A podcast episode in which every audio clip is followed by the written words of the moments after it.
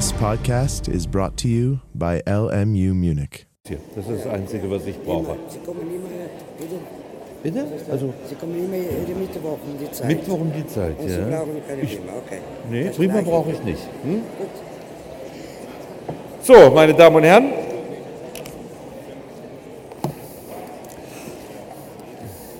Letztes Mal konnte ich leider selbst nicht die Vorlesung halten. Das war aber ein zwingender Anlass. Das vielleicht hat es Herr Dr. Kasiski Ihnen erzählt. Da war in Karlsruhe vom Bundesverfassungsgericht die mündliche Verhandlung über den Deal im Strafverfahren. Ähm, der Deal im Strafverfahren hat nicht nur für den Strafprozess eine unfassbar große Bedeutung, er hat auch für die Rechtsphilosophie eine unglaubliche Bedeutung. Von den Anhängern dieses Deals im Strafverfahren wird nämlich geltend gemacht, dass es eine große Entwicklung des Rechts in der spätindustriellen Gesellschaft geben würde, die wieder sozusagen den staatlichen Zwang hinter sich lässt und im Konsens, im Einverständnis der Beteiligten das Recht findet.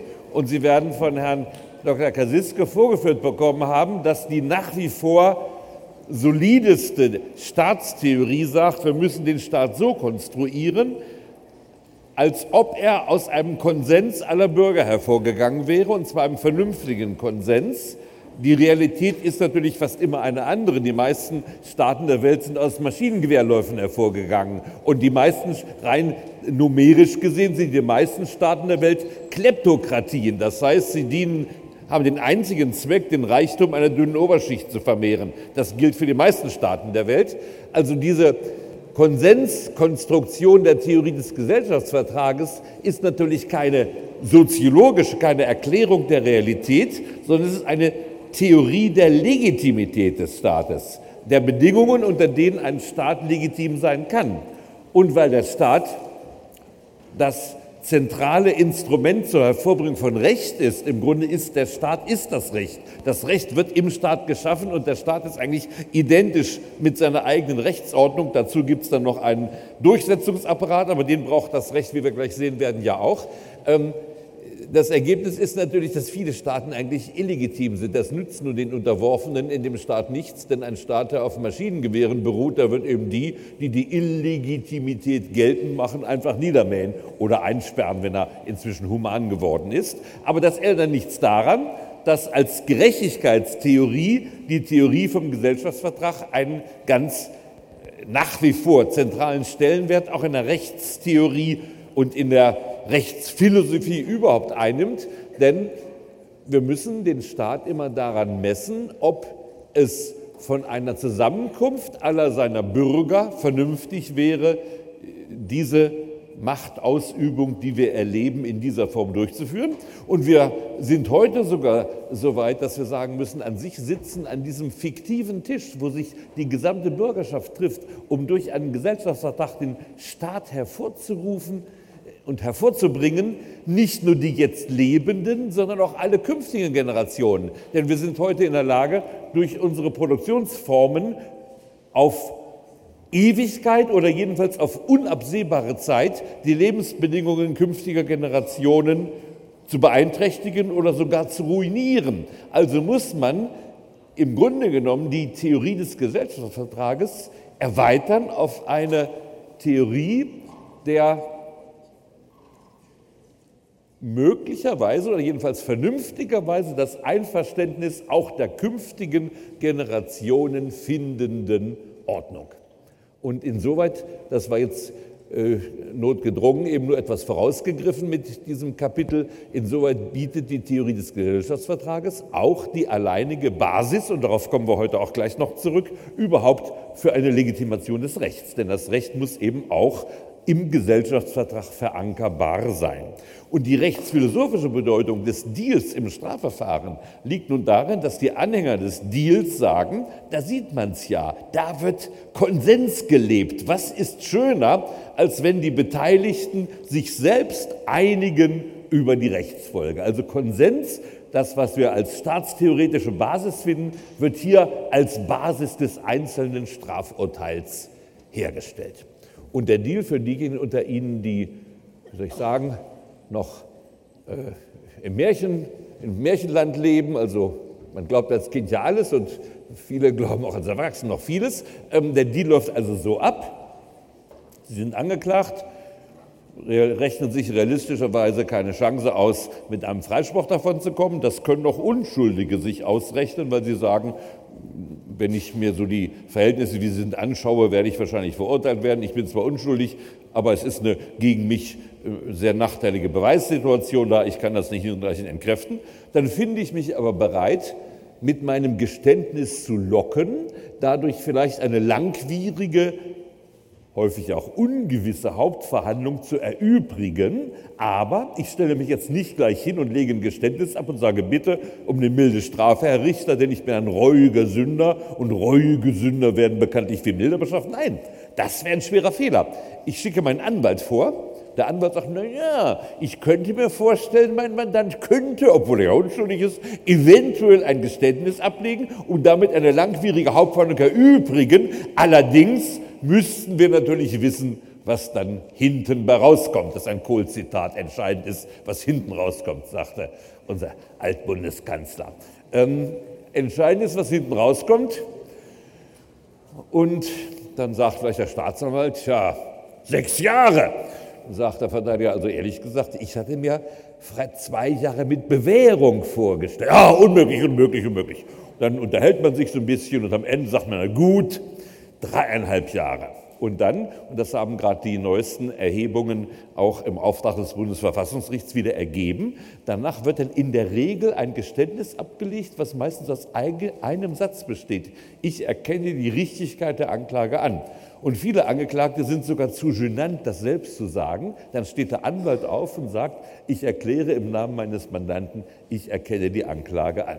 Und dann wird in der Regel verurteilt und dann kommt das raus, was man äh, vorher abgesprochen hat, wobei das Gesetz hat so eine gewisse Schamgardine davor gehängt. Nach dem Gesetz äh, muss nämlich zuvor eine Ober- eine Untergrenze angegeben werden, in der sich die Strafe bewegt. Also man sagen, die Strafe wird zwischen drei und vier Jahren Freiheitsstrafe äh, bestehen. In der Regel aber hat man schon vorher besprochen, wo sie liegen wird. In der Tat zwischen drei und vier Jahren ist ein riesiger Unterschied und natürlich wird der Verteidiger auf jeden Fall interessiert sein zu wissen, was nun genau rauskommt. Also so laufen Absprachen im Strafverfahren ab und beim Bundesverfassungsgericht stand nun ähm, zur Entscheidung und weil ich in einem Verfahren tätig war, musste ich da unbedingt hin, aber nicht nur aus praktischen, sondern auch aus, wie soll ich sagen,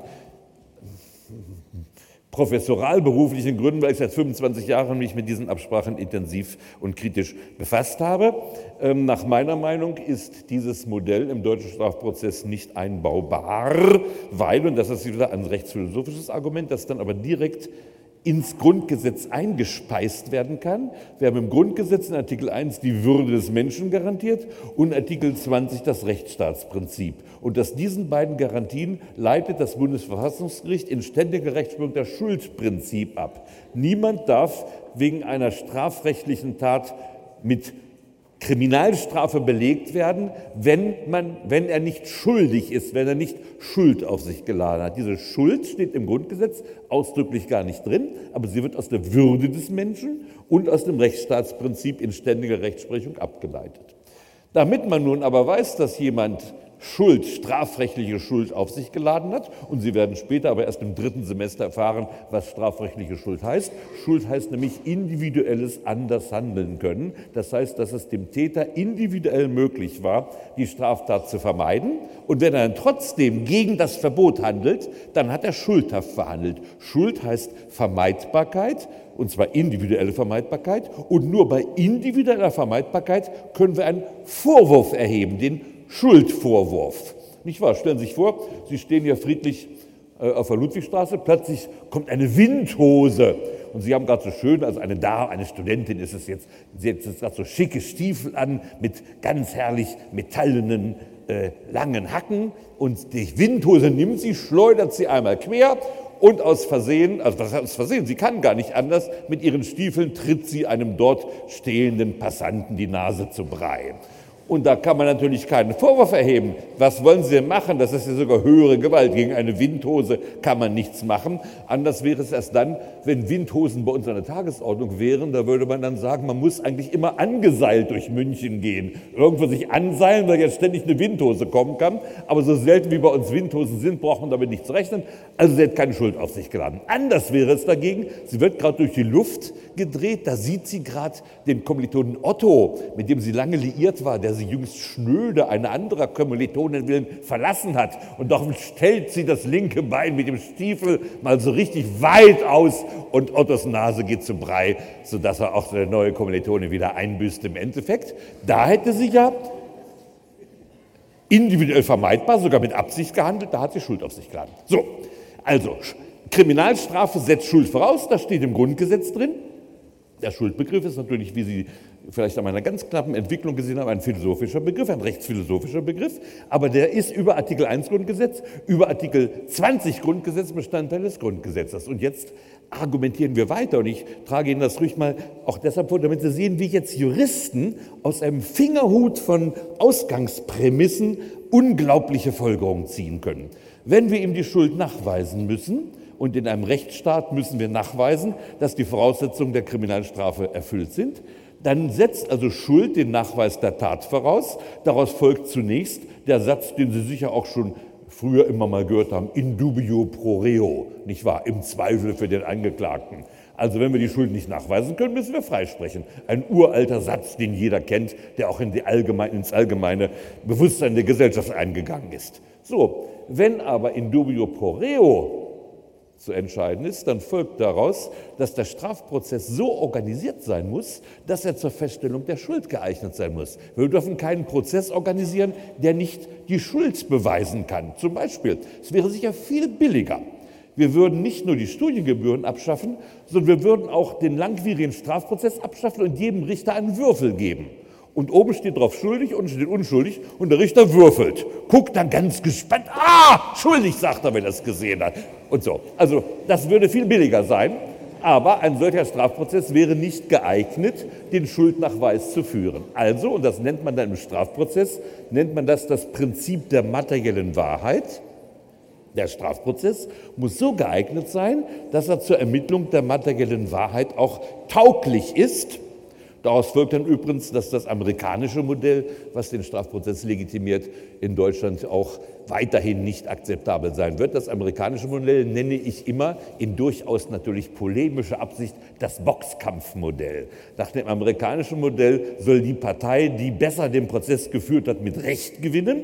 Ich sage, das ist auch beim Boxkampf so. Der, der dem anderen die Uppercuts und was weiß ich alles in die Fresse gehauen hat und der andere liegt da unten wie ein Stück morbides Fleisch, der gewinnt ja auch mit Recht. Nur, Wer boxt denn? Es boxt doch der Staatsanwalt gegen den Verteidiger. Das heißt, wenn im Strafprozess als Urteil herauskäme, der Staatsanwalt wird zum hervorragenden Staatsanwalt des Volkes erklärt, oder der Verteidiger, weil er schlecht verteidigt hat. Der Verteidiger wird zum schwachen Verteidiger des Volkes erklärt. Dagegen wäre gar nichts anzuwenden. Dann können wir die Boxkampfmetapher anwenden zur Legitimation des Strafverfahrens. Aber es geht ja nicht darum, den Staatsanwalt zu loben oder den Verteidiger, wenn er einen Freispruch erreicht hat, als meisterhafter Verteidiger des Volkes sozusagen vielleicht mit dem Orden zu versehen. Es geht daran, jemanden zur Freiheitsstrafe zu verurteilen. In den USA unter Umständen in den Gaskammer oder an die Giftspritze und auf den elektrischen Stuhl zu schicken. Und da kann doch nicht gesagt werden, ich legitimiere die Giftspritze für dich, weil du so einen schlechten Verteidiger hattest. Das ist berechtigt, dich jetzt totzuspritzen. Offenbar können nur Vollidioten eine solche Legitimation behaupten oder äh, moralisch, moralisch skrupellose Menschen. Also, wir brauchen einen Strafprozess, der geeignet ist, die materielle Wahrheit zu finden. Und jetzt werden Sie mir vielleicht zugeben, dieses Modell, wo der sagt, ich erkenne die Anklage an, da kann der Richter nicht materielle Wahrheit finden. Der, der hat ja gar nichts in der Hand, außer den Ermittlungsakten. Die Ermittlungsakten werden, dürfen aber im deutschen Strafprozess nicht zu Beweiszwecken benutzt werden. Die sind nur so zu Vorbereitungszwecken da. So, jetzt müssten Sie sagen, das ist doch ein Spaziergang nach Karlsruhe, nicht wahr? Die müssen doch ganz klar sagen, das ist doch alles verfassungswidrig, diese ganze Dealpraxis verletzt die Verfassung und der Paragraph der Strafprozessordnung, in dem der Gesetzgeber mit einem einzigen Paragraphen den Deal einfach bei uns reingeschoben hat in die Strafprozessordnung, der ist doch eklatant verfassungswidrig. Ja, und da kommen eben die Apologeten, also die Verteidiger, die Entschuldiger und sagen, haha, hier ist zwar nicht die materielle Wahrheit vielleicht, aber Konsens und Konsens legitimiert doch das Recht viel besser und das ist doch sogar die Entwicklung. Es ist in der Tat in der Rechtsphilosophie eine zunehmende Tendenz zu sagen, das staatlich garantierte Recht, mit dem wir es ja, uns ja befassen und auf das ich jetzt gleich wieder zurückkommen werde, das staatlich garantierte Recht ist doch obsolet. In Wahrheit müssen wir wieder zum Konsens als Grundlage jeden Rechtes zurückkommen. Und das war also auch ein Thema jetzt bei der Verhandlung vor dem Bundesverfassungsgericht. Ich will das jetzt beenden und nur sagen, was ich darauf erwidern würde und auch erwidere. Ein Konsens setzt voraus, also Aushandlung von Ergebnissen, dass die beiden Beteiligten, die miteinander handeln, ein ungefähres Machtgleichgewicht haben. So ist das im Zivilrecht und da gilt deshalb im Zivilrecht der Grundsatz der Privatautonomie und im Zivilrecht können wir Verträge schließen, weil die Akteure im Zivilrecht ungefähr auf der gleichen Stufe stehen. Vielleicht hat der eine ein bisschen mehr wirtschaftliche Macht, aber rechtlich gesehen sind sie ja völlig gleichberechtigt. Deshalb gilt im Zivilprozess auch, so wie im materiellen Recht der Grundsatz der Privatautonomie gilt, die Verfügungsmöglichkeit über den Prozessgegenstand. So wie Sie über einen Vertrag ja nach Gusto entscheiden können, können Sie auch im Zivilprozess sich natürlich über das Ergebnis vergleichen. Im Strafprozess ist es anders. Und das fängt bereits bei der Frage des Machtgleichgewichts an. Es geht ja nicht darum, dass der Anklagte sagt, so Herr Richter, heute drehe ich mal den Spieß um, jetzt verurteile ich Sie heute. Dann sagt der Richter, wie bitte, sind Sie übergeschnappt, Sie wollen mich verurteilen, was bilden Sie sich denn ein? Ja, wir sind doch in einem Konsens verhandeln. Und im Konsens verhandeln wird jedenfalls in der Rechtsphilosophie-Vorlesung von Professor Schülemann gelehrt, da herrscht Machtgleichgewicht. Also drehe ich jetzt mal den Spieß um und verurteile Sie. Sagt der Richter, sorry, irgendwas haben Sie nicht begriffen oder Ihr Professor hat was nicht begriffen. Bei uns herrscht kein Machtgleichgewicht. Ich verurteile Sie, merken Sie sich das. Und Sie winseln nur um eine milde Strafe. Der Richter hat das ganz korrekt ausgesprochen. Das, was als Konsensfindung ausgegeben wird, ist nämlich in Wahrheit das Winseln des Angeklagten um die milde Strafe. Das heißt, der Konsens kann hier nicht als Legitimationsinstrument dienen und deswegen müssen wir also es anders legitimieren. Wir müssen irgendwie den Deal so konstruieren, dass wir ihn als Ausdruck materieller Wahrheit konstruieren können. Das führt jetzt zu weit, das führt ins Strafprozessrecht hinein. Wir müssen eben bestimmte Wahrheitsfindungskautelen, also Garantien, ich weiß nicht, der Ausdruck Kautel ist ja eine Bevölkerung nicht so verbreitet. Das muss ich Ihnen mal anschreiben, wie sich das schreibt. Als Jurist Kautel. Sie gehen heute Abend in eine Bar und sagen, zehn Lokalrunden als Kautel lasse ich hier mein Postsparbuch oder irgendwas. Kautel, also die, die Sicherung. Man kann es auch mit einer Kautel, ist an sich so etwas ähnliches wie eine, na, kommt wohl noch. Also, als Kautel muss man dann eben ins Ermittlungsverfahren Wahrheitsfindungsgarantien einbauen. Darüber könnte ich jetzt viel mit Ihnen reden, gehört aber nicht in unsere Vorlesung heute. Konsens jedenfalls legitimiert den Deal nicht. So, da steht Kautel. Also schreibt sich Kautel, hat aber nichts mit Kauen zu tun, sondern kommt von Cautela, also aus dem Lateinischen, einer alten Sprache, die mal in Italien und so entwickelt wurde. Und vielleicht haben Sie schon mal davon gehört, dass es die gibt oder gegeben hat. Gut, also das war ein Nachtrag, warum ich letzte Woche nicht da sein konnte, aber zugleich auch wieder ein, sagen wir mal, eine, ein Schlaglicht, ein Spotlight auf ganz zentrale rechtsphilosophische Fragestellungen, nämlich die äh, Frage, also was nun das Recht legitimiert. Gut, wir sind jetzt ähm, immer noch im Rechtsbegriff, also Paragraph 3 Absatz 1, wobei Sie sehen werden, wir haben in unseren Ausgangsfällen im Einführungsparagraphen schon wichtige Erkenntnisse exemplarisch erzielt. Wir brauchen jetzt nur noch diese Erkenntnisse, wie soll ich sagen, nochmal umfassend durchzudiskutieren. Aber Paragraph 3 römisch 1, das ist ein ganz wichtiger Kern der Vorlesung. Und bevor ich auf die Legitimationsfrage, die ich jetzt gerade wieder exemplarisch mit Ihnen angerissen habe, äh, wieder eingehe, müssen wir zunächst Strukturfragen der Rechtsordnung äh, uns verdeutlichen. Das ist ja immer der Unterschied, so wie man es traditionell versteht, zwischen Rechtstheorie und Rechtsethik. Ähm, bei Rechtsethik als Teil der Rechtsphilosophie geht es um die Frage der Gerechtigkeit, damit um die Frage der Legitimation der Rechtsregeln. In der Frage der Rechtstheorie geht es um die logische Struktur einer Rechtsordnung. Das eine ist also sozusagen mehr inhaltlich und das andere ist mehr formal. Und das Entscheidende zur ähm, logischen Struktur einer Rechtsordnung ist nun die Präskriptivität des Rechts. Präskriptiv heißt vorschreibend, das Gegenteil davon ist deskriptiv, also beschreibend. Ähm, und das ist der entscheidende Unterschied. Bei Rechtsnormen geht es um Sollenssätze, also um Sätze, die etwas vorschreiben. Und das ist der Unterschied ähm, zu allen Natur- und empirischen Sozialwissenschaften, die beschreiben etwas, wobei natürlich eine arrivierte Natur- oder auch empirische Sozialwissenschaft nicht bei der Beschreibung, bei der Deskription stehen bleibt, sondern die Erklärung versucht. Da geht es um kausale Erklärung. Das Ziel jeder Naturwissenschaft und jeder nach dem Modell der Naturwissenschaften konstruierten empirischen Sozialwissenschaft ist es, das Geschehen und in den Sozialwissenschaften eben das gesellschaftliche Geschehen nach Gesetzen zu erklären und übrigens dann in letzter Konsequenz auch vorauszusagen. Denn Erklärung und Voraussage ist ja sozusagen logisch gleichbedeutend. Die Erklärung schaut nach hinten auf ein vergangenes Geschehen, erklärt es nach Kausalgesetzen. Die Voraussage blickt in die Zukunft und will sie anhand von Kausalgesetzen prognostizieren. Damit hat es nun eine Wissenschaft, die sich mit präskriptiven Entitäten beschäftigt, nicht zu tun. Es geht hier um Sollenssätze. Und damit ist das Recht eben auch ein Teil überhaupt äh, der präskriptiven Welt, ähm, die wir auch in anderen Formen erleben. In der Rechtssoziologie behandelt man dann zum Beispiel soziale Normen, über die wir auch schon gesprochen haben, oder eben äh, schließlich die Moralnormen, die gewissermaßen eine, eine umfassende Welt der Präskriptivität darstellen. Eine gewisse Schwierigkeit in dieser Erkenntnis der Präskriptivität hat unsere Sprache dadurch hineingebracht, dass Wertprädikate bei uns in grammatisch deskriptiver Form benutzt werden. Und zwar das also allgemeinste Wertprädikat ist gut. Und man kann zum Beispiel sagen, das hast du aber gut gemacht.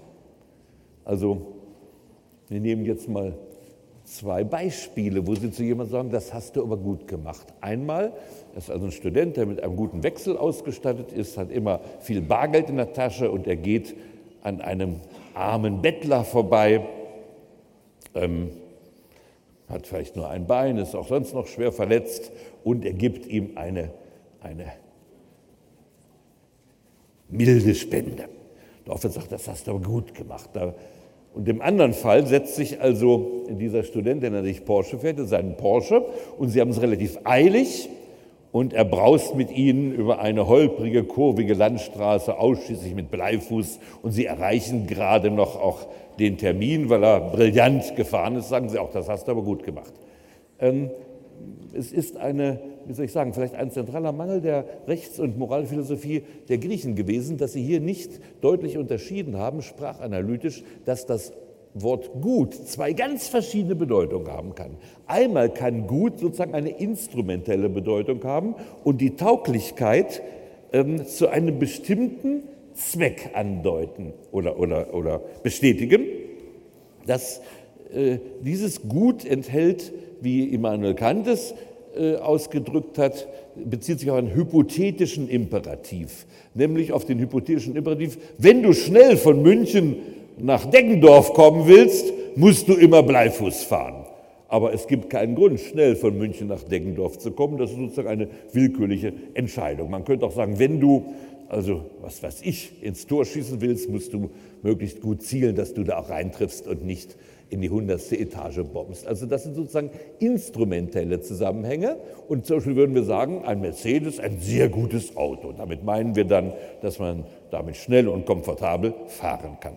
Die moralische Seite des Wortes gut meint etwas anderes. Das meint die Beziehung des menschlichen Verhaltens auf etwas moralisch Richtiges. Und das nennen wir dann auch gut, aber es ist eine andere Bedeutung von gut. Das ist jetzt kein hypothetischer Imperativ, auf den es geht, sondern um Immanuel Kant dann zu zitieren, hier geht es um einen kategorischen Imperativ. Denn dieses moralisch Gute, das hängt nicht von unserer Willkür ab, was wir uns als Ziel setzen, ob wir schnell nach Deggendorf kommen wollen oder auch nicht, sondern das hängt davon ab, was wir als das Richtige, das moralisch Richtige, gesollte Verhalten sehen. Und wir müssen also klar machen, dass diese deskriptive Verwendung des Wortes gut entweder mehr in, einer, in einem technokratischen Zusammenhang stehen kann oder in einem normativen Zusammenhang. So kann zum Beispiel ein gutes Auto unter gewissen normativen Gesichtspunkten moralisch gesehen ein schlechtes Auto sein. Nehmen wir an, wir haben ganz hohen Abgasverbrauch. Nicht wahr? Dann würden wir doch sagen, weitere Zerstörung der äh, natürlichen Lebensgrundlagen der Menschheit. Also ist das Auto vielleicht technisch gut, aber moralisch schlecht.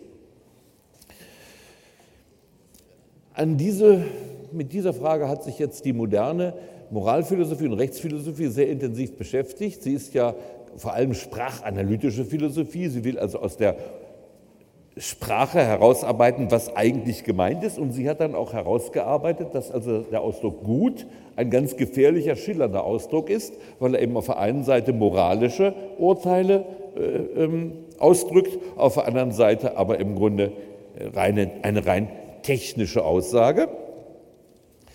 Ein bis heute eine bis heute umstrittene Konsequenz, die sich da anknüpft, ist die Frage, ob bewehr, moralische, bewertende Aussagen und Sollenssätze logisch austauschbar sind, ob sie also nur unterschiedliche sprachliche Fassungen äh, des gleichen Inhalts darstellen und ob man sie deshalb auseinander ableiten kann und ineinander umformulieren kann oder ob zwischen der, dem, der moralischen Bewertung, die ja als Deskription formuliert wird, und dem Sollenssatz eine, äh, also ein, ein sachlicher Unterschied besteht. Also wenn man sagt, wenn ich jetzt sage, dass du dem Bettler Geld gegeben hast, das war gut, kann ich daraus ableiten, man soll Bettlern Geld geben. Umgekehrt, wenn ich sage, Bettlern soll man Geld geben, folgt daraus, wenn er ihm Geld gibt, dass seine Handlung moralisch gut war. Das ist, wie gesagt, umstritten. Ähm, es gibt da ganz komplizierte äh, sprachlogische Analysen dazu. Ich denke, ich bin ein Anhänger des Lagers, das da sagt, äh, Bewertungen, und zwar jetzt also an ethischen oder rechtlichen Maßstäben, Bewertungen und Sollenssätze sind zwar sprachlogisch verschiedene Formen, aber man kann sie auseinander ableiten. Die moralische Bewertung ist nur scheinbar eine Deskription in Wahrheit, indem sie die moralische äh, Gutheit oder positive Wertigkeit einer Handlung hervorhebt, ähm, kann man aus ihr ableiten, solche Handlungen soll man tun, denn die Moral will natürlich äh, als allgemein, in einer allgemeinster Form, dass ich wertvolle Handlungen begehe. Also auseinander ableitbar. Und daraus folgt dann zugleich, dass ein berühmter Satz, den wir auch schon in der Antike finden, tue das Gute, dieser Satz ist zirkulär und deshalb inhaltslos, nicht wahr? Man kann nicht sagen, tue das Gute. Ja, was ist denn das Gute? Ja, das, was du tun sollst. Dann lautet der Satz, tue das, was du tun sollst, nicht wahr? Und das ist, das ist ein zirkulärer Satz, der, der sagt gar nichts, der führt zu keiner neuen Erkenntnis. Gut, also Präskriptivität des Rechts, das Recht besteht aus Sollenssätzen, die wir aber auch in moralische Werturteile umformulieren können und umgekehrt. So, jetzt ist die Frage, was für Sollenssätze bilden nun das Recht? Grundsätzlich käme zweierlei in Frage. Ein genereller Sollenssatz, zum Beispiel, alle Menschen sollen Bettlern Geld schenken, oder ein individueller Sollensatz, das ist zum Beispiel, wenn die Mutter, die Mutter gibt dem Kind ein 2-Euro-Stück und sagt, gib das jetzt dem Bettler in seine Mütze.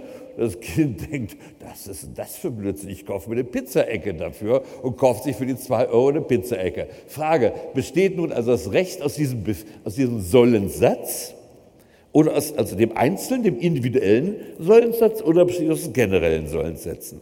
Wenn man sich mit der Frage näher befasst, ist zunächst klar, dass zwischen einem Sollensatz im Rahmen der präskriptiven Sprache, also im Rahmen moralischer und rechtlicher äh, Diskurse, und einem Muss im Sinne eines bloßen Befehls eines anderen ein Unterschied besteht. Zum Beispiel sagt ähm, der äh, Diktator zu, seinem Leib, zu seiner Leibwache, schieß mal den Besucher tot, der guckt so schief. So, das ist ein Befehl.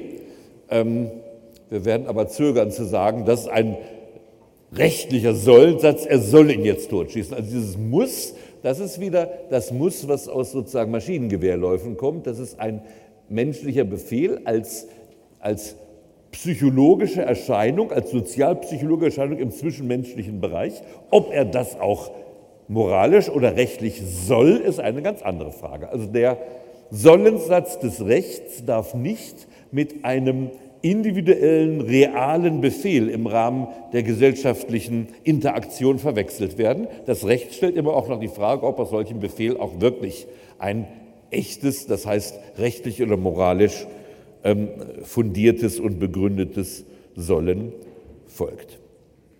Ähm, wir werden gleich, wenn wir die verschiedenen Typen der Rechtsordnungen äh, kennenlernen, feststellen, dass manche Rechtsordnungen so entstanden sind, dass sie sich aus ursprünglich individuellen Befehlen speisten. Das sind die sogenannten Präjudizienrechtsordnungen. Da ist am Anfang das Gerichtsurteil und aus dem Gerichtsurteil, aus den zahllosen Gerichtsurteilen sollen sich dann soll sich die Rechtsordnung zusammensetzen. Ein Präjudiz ist also ein frühes, früheres Gerichtsurteil. Gerichtsurteile sehen immer so aus, dass etwas ganz Individuelles befohlen wird. Zum Beispiel, der Beklagte wird verurteilt, an den Kläger 1000 Euro zu bezahlen. Das ist alles ganz individuell.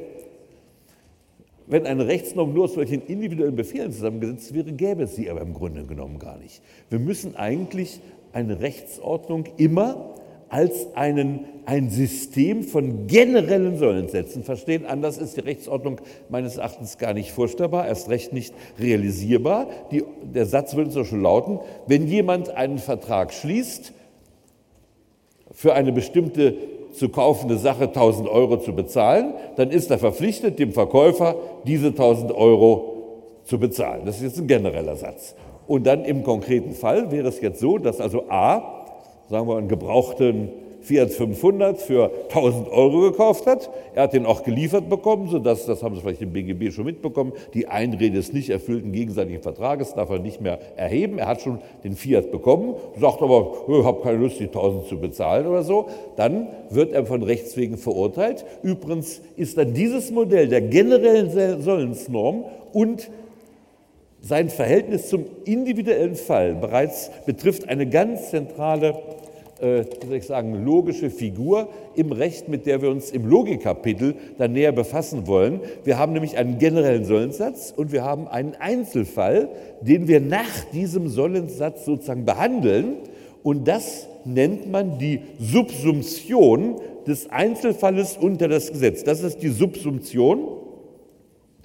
An sich müsste man es mit P schreiben in der Mitte, aber dieses P ist irgendwann mal verloren gegangen. Das ist, ist auf Abtretematte äh, geraten, da haben ihre Juristen draufgetreten und irgendwann war das P weg. Also wenn Sie ganz toll zeigen wollen, dass Sie klassische Bildung haben, schreiben Sie Subsumption mit P, sprechen es vielleicht noch aus und dann werden Sie überall bewundert als feinsinnigster äh, äh, also Lateingebildeter. Aber das ist nicht mehr üblich, wir sagen heute alle nur Subsumption und das Verb dazu heißt subsumieren. Und im Grunde ist das, was ein Richter machen muss. Er muss den Einzelfall, der vor ihn getragen wird, unter die generelle Norm fassen. Logisch gesehen, wir kommen darauf im Logikkapitel noch näher zurück, muss er erkennen, dass der Fall, den er hat, zu der Klasse der Fälle gehört, die in der generellen Norm gemeint sind.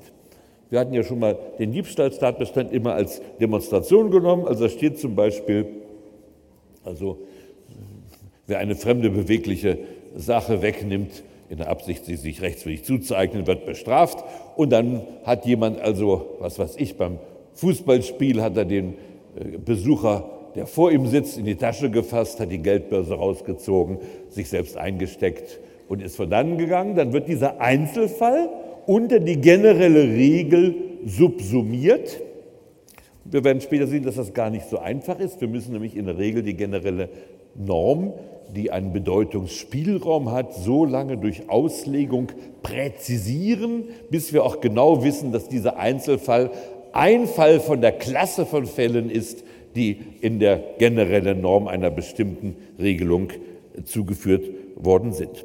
Also ohne diese Generalisierung kommt man gar nicht aus. Und äh, gleich bei der Präjudizienrechtsordnung werden wir sehen, dass die auch versuchen müssen, immer die Juristen in einer Präjudizienrechtsordnung aus den Einzelfallentscheidungen die darin verborgene generelle äh, Norm, den generellen Sollensatz sozusagen herauszupräparieren, ähm, um also auch zu einem generellen Satz zu kommen. Und das hat auch, ich denke, man kann es gar nicht anders praktizieren. Sie sollen sich doch nach Normen richten, anders kann man sich nicht orientieren, sonst ist ja jeder Fall anders. Sie, Sie können doch die Frage, soll ich das und das jetzt machen? Ja, vorgestern hat äh, Otto Huber das und das gemacht. Ja, wieso soll ich das machen, was vorgestern Otto Huber gemacht hat? Also das ist ganz unsinnig. Sie brauchen eine generelle Norm, um zu wissen, wie Sie sich verhalten sollen. Ohne das geht es nicht. Die generellen Normen, alle Rechtsnormen zusammen bilden dann das System des Rechts und das grundlegende Prinzip, was dieses Rechtssystem dann äh, wahren muss, das ist das Prinzip der Widerspruchsfreiheit. Das ist sozusagen das, was uns Juristen auch quasi mit Arbeitsstoff versorgt. Die meiste Arbeit des Juristen, das meiste Teil unserer Argumentation besteht nämlich darin, unseren Kontrahenten verborgene Widersprüche nachzuweisen. So ähnlich, wenn jetzt beim Bundesverfassungsgericht einer auftritt und singt die Konsensarie über den Deal von Anfang bis Ende. Da muss ich kommen sagen, leider haben Sie die und die Prämissen nicht richtig also beachtet, Sie haben sich einen Widerspruch geleistet bei der Behauptung, man könne den Deal mit dem Konsensmodell rechtfertigen. Also das System, der, das Prinzip der Widerspruchsfreiheit muss diesen gesamten riesigen Korpus von Tausenden oder noch mehr oder Millionen Sollensnormen zusammenhalten und dadurch erreichen wir dann auch die enorme praktische Leistung, die jetzt unter Gerechtigkeitsaspekten wieder relevant wird, nämlich Gleichbehandlung. Dadurch, dass wir ein System von Normen haben, also von generellen Sollenssätzen, die nach dem Prinzip der Widerspruchsfreiheit zusammengehalten werden, sorgen wir dafür, dass alle Menschen gleich behandelt werden. Und dieses, dieser Gleichbehandlungsgrundsatz, das ist kein reines Formalprinzip, das ist ein Legitimationsprinzip, denn wir empfinden es als eine Art fundamental ja geradezu weltanschaulichen Fundamentalsatz, dass alle Menschen gleich sind und deshalb Gleichbehandlung verdienen. Das war durchaus nicht in allen Kulturen so, das ist Ihnen klar. Früher war der Sklave sogar eine Sache, das heißt, man konnte ihn gar nicht äh, den Normen, die für menschliches Verhalten galten, unterstellen. Ähm, und auch immer noch gibt es Diskriminierungen im Recht, aber jedenfalls die Idee der Gleichbehandlung aller Menschen, das ist ein ganz zentraler Legitimationstopos in der Gerechtigkeitsdiskussion. Und die, die Herstellung der Gleichbehandlung kann also nur anhand eines Gesamtsystems äh, von Sollenssätzen, also von Rechtsnormen hergestellt werden, die untereinander nicht im Widerspruch stehen dürfen. So, wir verweilen noch ein bisschen weiter an dieser rechtstheoretisch zentralen Stelle. Normen nennt man nun mit einem lateinischen Ausdruck, den die Lateiner schon aus ihrer Grammatik kennen, Imperative. Und jetzt ist eine äh, traditionelle Streitigkeit im Rahmen der Rechtstheorie, besteht das Recht nur aus Imperativen? Kann ich sagen, die Rechtsordnung ist ein System von Imperativen. Das ist ein auch spannendes Feld, wo es auch unter Umständen sehr äh, praktisch zugehen kann. Also zunächst mal die Imperative. Äh, die, da müssen wir jetzt anfangen, schon sehr genau hinzusehen, was ist jetzt eigentlich der Imperativ. Sie schlagen einfach mal das Strafgesetzbuch auf bei Paragraph 211. Wenn Sie es nicht dabei haben, lauschen Sie meinen Worten. Ich sage Ihnen nämlich, was da drin steht. Da steht drin, der Mörder wird mit lebenslanger Freiheitsstrafe bestraft. Jetzt müssten Sie eigentlich stolpern. Sie sitzen ja zum Glück. Wenn Sie stehen, müssten Sie eigentlich stolpern und sagen, was hat denn der mir ein Blech gerade erzählt? Der hat gesagt, das Recht ist ein System von Sollensnormen. Hier steht aber drin, der Mörder wird mit lebenslanger Freiheitsstrafe bestraft. Das ist doch eine deskriptive Aussage. Antwort, auf der Oberfläche ist das völlig richtig. Das ist auf der Oberfläche eine deskriptive Aussage. Dahinter verbergen sich aber äh, die eigentlichen Sollensnormen sogar in relativ komplizierter Form und dass der Gesetzgeber das so sozusagen simpel gemacht hat, das dient damit, weil er vielleicht also die einfache Bevölkerung ansprechen und zugleich auch dem Juristen äh, genug Arbeit überlassen wollte, um die Sache analytisch herauszuarbeiten. Wenn wir sagen würden, der Mörder wird mit lebenslanger Freiheitsstrafe bestraft und würden das als eine deskriptive Aussage ansehen, dann wäre es die Behauptung, der Mörder, also im Grunde jeder Mörder wird mit lebenslanger Freiheitsstrafe bestraft. Dass diese Aussage übrigens empirisch widerlegt werden kann, ist ziemlich klar. Man erwischt ja nicht alle Mörder, nicht wahr? Es gibt ja, zwar im deutschen Fernsehen wird das immer am Ende aufgeklärt, aber das deutsche Fernsehen sind ja auch Märchen für nicht erwachsen gewordene und der Totalverblödung nach und nach zuzuführende äh, Bürger. Ähm, in Wahrheit kommt ja durchaus nicht immer die Gerechtigkeit zum Siege. Das heißt, als deskriptive Aussage könnte man es nur formulieren, einige Mörder werden mit lebenslanger Freiheitsstrafe bestraft, denn viele andere erwischt man ja nicht. Das hat der Gesetzgeber nebenbei auch nicht, gar nicht so gemeint. Der Gesetzgeber ist ja nicht blöd. Der Gesetzgeber hat hier zwei Normen in einem Satz zusammengefügt. Das muss man aber erst herausarbeiten. Das ist also implizit im Gesetz geschrieben. Die erste Norm lautet, Du sollst nicht töten, wobei beim Mord das noch eine besonders schlimme Form, also die allgemeine Norm, du sollst nicht töten, findet man im Paragraphen 212.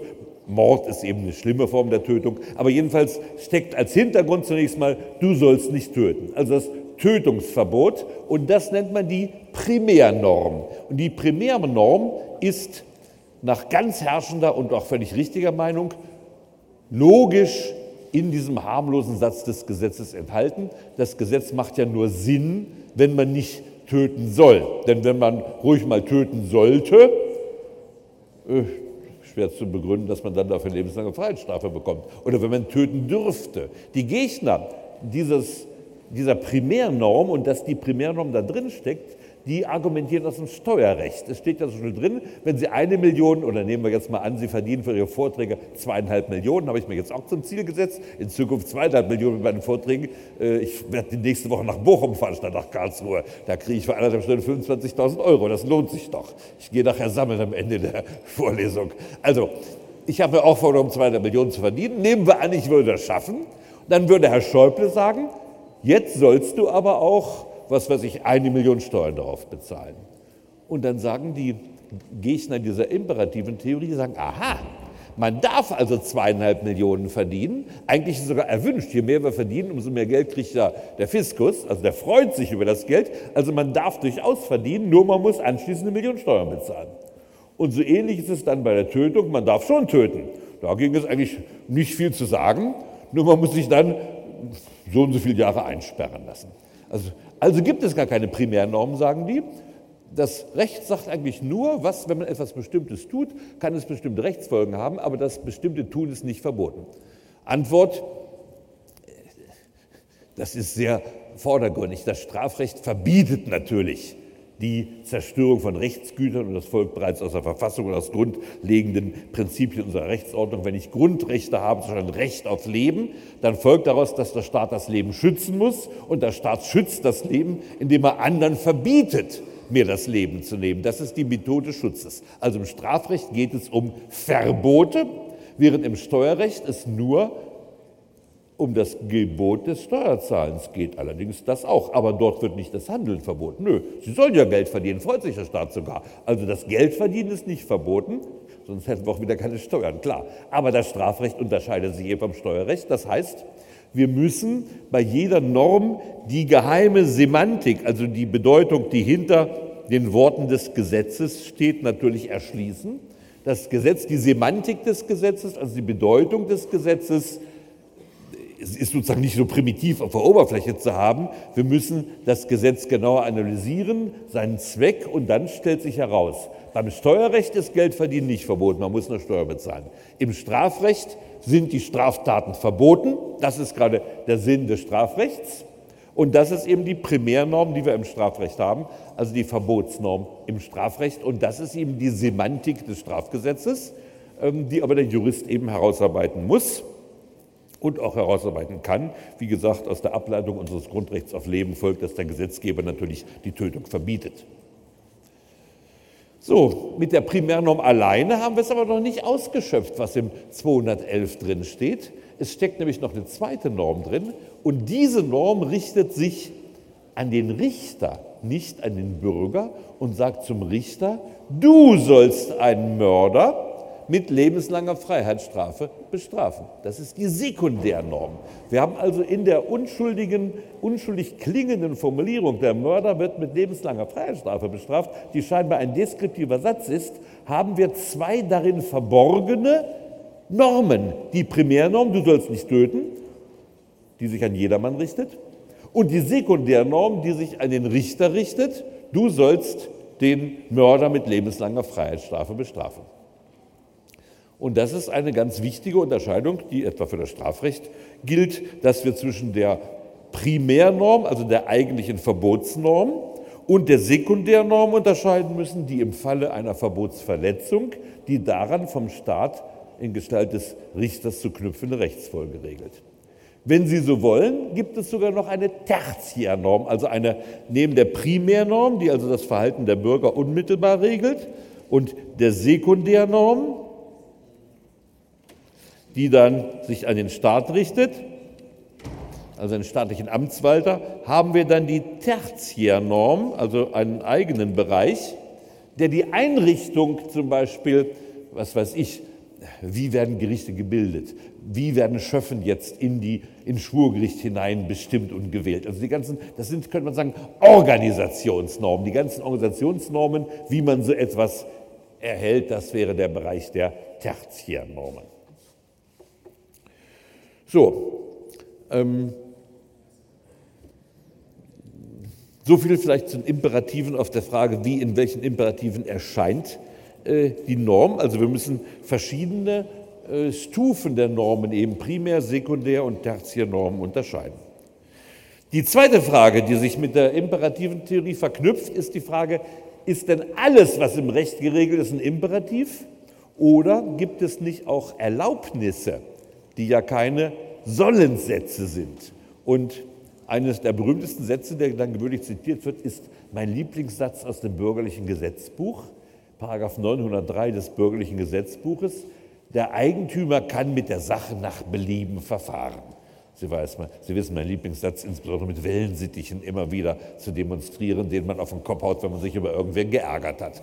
Also, wenn ich mich über Kollegen ärgere, ich habe in meinem Dienstzimmer immer einen Wellensittich stehen und wenn mich die Kollegen zu sehr ärgern, mache ich den Käfig auf, der Wellensittich streckt ganz neugierig sein Köpfchen raus, dann kriegt er aber einen gedroschen, dann piept er ganz kläglich und dann sage ich, du weißt doch, Paragraph 903 BGB, der Eigentümer kann mit der Sache nach Belieben verfahren.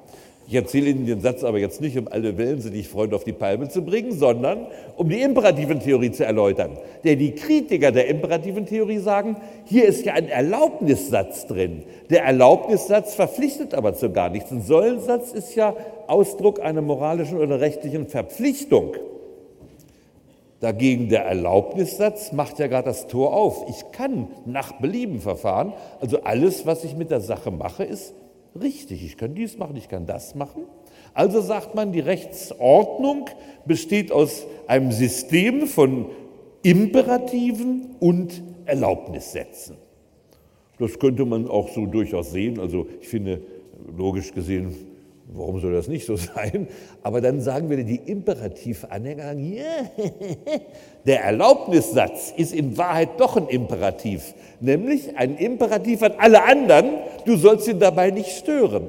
Also der Erlaubnissatz, ich darf mit der Sache nach Belieben verfahren, heißt, wenn ich jetzt einem Wellensittich ständig eins auf den Schnabel gebe, müssen sie alle mich das auch tun lassen und ihnen wird verboten, mich daran zu hindern. Das heißt, man versucht, den Erlaubnissatz für einen Menschen in Verbotssätze für alle anderen Menschen quasi umzuwandeln. Ob das logisch geht oder nicht geht, darüber haben sich also ganze Generationen von Rechtsphilosophen den Kopf zerbrochen. Ähm, es ist eigentlich inhaltlich relativ egal. Inhaltlich relevant wird es, wenn eine noch weitergehende Schlussfolgerung davon gezogen wird, wenn nämlich gesagt wird, ähm, daraus folgt aber, es gibt rechtsfreie Räume in der Gesellschaft. Und das ist jetzt eine inhaltliche Frage, die auch heftig umstritten ist. Ist das gesamte gesellschaftliche Verhalten durch Rechtsnormen geregelt? In dem alles, was nicht verboten ist, erlaubt ist. Das ist nämlich ein Witz, wo ich mich als Kind immer halb schlapp drüber gelacht habe. Der hieß nämlich, Moment, in Deutschland ist alles äh, erlaubt, was nicht verboten ist. In England ist alles verboten, was nicht erlaubt ist. In Frankreich ist alles erlaubt, auch wenn es verboten ist. Und in Russland ist alles verboten, auch wenn es erlaubt ist. Und als Schulkind in der Zeit des Kalten Krieges konnten wir uns darüber also eine halbe Stunde schlapplachen über diesen wunderbaren Witz. Und so ähnlich sagt man, es gibt keinen rechtsfreien Raum, denn ein Erlaubnis bedeutet eben, also alles, was ich darf, was ich mit dem Wellensittich mache, ist erlaubt, das ist rechtlich schon geregelt. Es erteilt mir eine Erlaubnis. Und die Gegenmeinung sagt, nein, Erlaubnisse schaffen in Wahrheit rechtsfreie Räume. Das wird eben vom Recht nicht geregelt. Diese Theorie, dass es rechtsfreie Räume gibt, da würde ich insbesondere aus rechtssoziologischer Perspektive sehr lebhaft beipflichten. Es wäre ganz unsinnig zu glauben, ähm, alles in der Gesellschaft müsse rechtlich geregelt werden. Wir nehmen am Ende dieses Kapitels steht ja ohnehin die Rückbildung auf Rechtsbegriff. Wir nehmen die berühmte Definition des Rechts durch Immanuel Kant. Recht ist der Inbegriff aller Bedingungen, nach denen die Willkür des einen mit der Willkür des anderen nach einem allgemeinen Gesetz der Freiheit zusammen vereinigt werden kann. Also wenn man diesen etwas altmodisch klingenden Satz einfacher formuliert, heißt das, Recht dient der Abgrenzung von Freiheitssphären und im Rahmen einer Freiheit sozusagen, sozusagen, das ist mir ja zugewiesen vom Recht. Also Recht betrifft die Abgrenzung von Freiheit und dazwischen ist in der Tat Recht nicht nötig. Im Rahmen meiner Willkür brauche ich natürlich kein Recht, da soll ich auch gerade kein Recht haben. Also ähm, das finde ich ganz plausibel. Die Frage ist eben nur, was sind Rechts? Wann haben wir einen rechtsfreien Raum vor uns? Und da ist nun allerdings ein erbitterter Streit an vielen Einzelfällen. Ähm, an zwei Fällen will ich es gleich noch erläutern. Zunächst der Hinweis, dass natürlich viele Dinge in unserer Gesellschaft rechtlich nicht geregelt zu werden brauchen. Zum Beispiel etwas ganz Triviales, ob Sie in der Mensa, wenn Sie dort eine dieser schmackhaften Speisen zu sich nehmen, das Messer ablecken dürfen oder nicht. Es könnte ja sein, dass eine Regel, das könnte ja vertraglich jetzt nicht als Gesetz, aber als Vertrag mit dem Mensa-Veranstalter, ähm, es ist verboten, in der Mensa das Messer abzulecken. Wer gegen das Verbot verstößt, wird also automatisch zum Verlassen der Mensa aufgefordert, muss sie verlassen. Also per Vertrag wäre das möglich. Wir dürfen ja auch nicht in der U-Bahn rauchen. Im Moment geht der Streit darüber, darf Alkohol in der Öffentlichkeit genossen werden, nicht wahr? Müssen wir wohl das Oktoberfest abschaffen oder die Zelte sind ja irgendwann alle geschlossen. Wo sollen sie dann sich mit Bier zuschütten? Aber es, es, gibt Bestrebungen in der Öffentlichkeit, in der U-Bahn haben wir es schon in der S-Bahn, nicht wahr? Sie dürfen, glaube ich, keinen Alkohol in der S-Bahn inzwischen zu sich nehmen, sonst müssen Sie die S-Bahn äh, verlassen. Also wir fangen an, hier Freiräume, die ursprünglich der Willkür unterstanden, nicht wahr? Der Eigentümer kann mit der Sache nach Belieben verfahren. Sie sind Eigentümer einer Bierflasche. Nun könnte man die Bierflasche wegschmeißen, aber erstmal trinkt man sie doch leer, wenn sie Eigentümer sind, nicht wahr? Und das dürfen sie jetzt nicht mehr. Sie sind in der S-Bahn, entkorken die Bierflasche, setzen sie in die Lippen. Da kommt der Kontrolleur und sagt, verlassen Sie das, Sie dürfen nicht nach Belieben verfahren. In der S-Bahn dürfen Sie kein Bier trinken. Also die Frage, wo haben wir Freiräume, also wo haben wir Rechtsfreiräume, verschieben sich äh, in der Gesellschaft permanent. Wir hatten mal Zeiten, im, in der frühen Neuzeit und späten Mittelalter, wenn Nichtadlige sich adlig kleideten, war das ein ziemlich schweres Delikt. Das wurde also verfolgt. Heute können sie sich so anziehen, wie sie wollen, ehrlich gesagt. Ich würde mir sogar zutrauen, äh, in Badehose mit Schlips in die Staatsoper zu gehen. Ich glaube, das ginge heutzutage gut. Ich würde zwar vielleicht etwas komisch angeschaut werden, aber Kleiderordnung, gut, natürlich, wenn Sie zum Chrysanthemenball gehen und haben kein Abendkleid an, dann wird der Veranstalter sagen, gnädiges Fräulein, also wir sind ja am Chrysanthemenball und da werden gerade die Debütantinnen in die Münchner vornehme Gesellschaft eingeführt. Also wir haben einen, einen Dresscode hier. Also an manchen Stellen mag es das geben. Auch in der Wiesen wird ja nebenbei, wir sind ja auf dem besten Wege dazu, einen Kleiderzwang auf der Wiesen, wenn Sie nicht in Leder gehen auf die Wiese oder Dirndl, dann aber schnell die Fliege gemacht. Also die Frage, was gesellschaftlich nur, also was gesellschaftlich sozio, sozial geregelt wird, aber rechtlich frei ist, und was rechtlich geregelt ist, diese Frage verschiebt sich. Interessante Streitfelder, wo wir das also ganz intensiv miterlebt haben, ist die Frage der Abtreibung, auch Schwangerschaftsabbruch genannt, und das, was man so Ehe nennt. Das Band, das sich die Ehe nennt, hat mal Karl May gesagt. Fast, fast, mir fürchterlich fast. Was sind da für Erscheinungen? Die 218 war ja früher eine ganz radikale Norm, nicht wahr? Im alten 218 gab es nicht mal Rechtfertigungsgründe. Ähm, es hat dann erst in 20er Jahren das Reichsgericht mal entschieden, wenn eine Mutter durch das Austragen des Kindes mutmaßlich ihr Leben verlieren wird, dann ist es ein sogenannter übergesetzlicher Notstand. Man darf das Kind abtöten, um die Mutter zu retten. Das war eine sensationelle Entscheidung damals. Übrigens in den meisten Epochen der menschlichen Kulturgeschichte hat das Umgekehrte gegolten. Um das Kind zu retten, durfte man die Mutter töten, namentlich in adligen Häusern. Stellen Sie sich vor, Sie hatten endlich den ersehnten Thronfolger nach jahrelangen vergeblichen Bemühungen. Jetzt gefährdete der Thronfolger das Leben der Mutter. Es war immer klar, was in Adelshäusern und in regierenden Häusern jedenfalls geschah. Der Thronfolger bekam den Vorzug. Das Reichsgericht drehte die Sache nun um. Man darf den Embryo töten, um die Mutter zu retten. Und das wurde abgeleitet durch einen Vergleich der Strafrahmen, die Schwangerschaft, der Schwangerschaftsabbruch, also die Abtreibung war viel milder bestraft als die Tötung eines Menschen. Daraus folgerte man, dass das menschliche Leben höher ist als das, also höher wertig im Sinne des Rechts als das Leben eines Embryos. Und daraus, aus, dieser, aus diesem Wertvergleich, folgerte man dann die Erlaubnis, man darf also den Embryo abtöten, um die Mutter zu retten. Dann kam ab den 70er Jahren des vorigen Jahrhunderts die große Gegenbewegung. Und es war der Streit, der ja bis heute nicht abgeebbt ist, ähm, der Streit zwischen einer großzügigen Rechtfertigungslösung und der sogenannten Fristenlösung. Die Fristenlösung, die also jedenfalls für die ersten drei Monate jetzt gilt, dass also die Schwangere selbst entscheiden kann, ob sie den Embryo austragen will oder nicht. Und ähm, diese Fristenlösung hat nun zu großen internen Zerwürfnissen innerhalb eines Lagers geführt, die sich selbst Lebensschützer nennen, ursprünglich stark natürlich von katholischen religiösen Überzeugungen geprägt, obwohl die katholische Kirche früher auch durchaus mit den verschiedenen Beseelungstheorien, die sie entwickelt hatte, eine Art Fristenlösung mal entwickelt hatte. Aber davon will sie heute nichts mehr wissen. Und jetzt war die Frage, die Fristenlösung, ist, kann das denn eine Erlaubnis zur Tötung eines unschuldigen werdenden Lebens darstellen? Und ich will Ihnen mal vorlesen, was im Gesetz drin steht. 218a. Also 218 bestraft den Schwangerschaftsabbruch, auch Abtreibung genannt, aber Gesetzgeber, der Gesetzgeber spricht von Schwangerschaftsabbruch. Es gibt sogar einen noch euphemistischeren Ausdruck, der nennt sich Schwangerschaftsunterbrechung. Warum ist der besonders euphemistisch? Bei einer Unterbrechung nehmen wir an, wir machen jetzt eine Unterbrechung von fünf Minuten, danach geht es weiter, nicht wahr? Da wird die Vorlesung fortgesetzt. Dagegen, wenn Sie eine Schwangerschaft unterbrechen, wird die ja nicht anschließend fortgesetzt. Also das war ein absolut euphemistischer, das heißt Euphemismus, also ist ja griechischer Ausdruck, wenn man von den die Erinien, die schrecklichen Rachegöttinnen, wenn man von den Eumeniden spricht, das war ein Euphemismus, genauso wenn sie sagen entschlafen oder so. Hier unser Onkel Otto ist entschlafen. Das sind alles natürlich euphemistische Ausdrücke.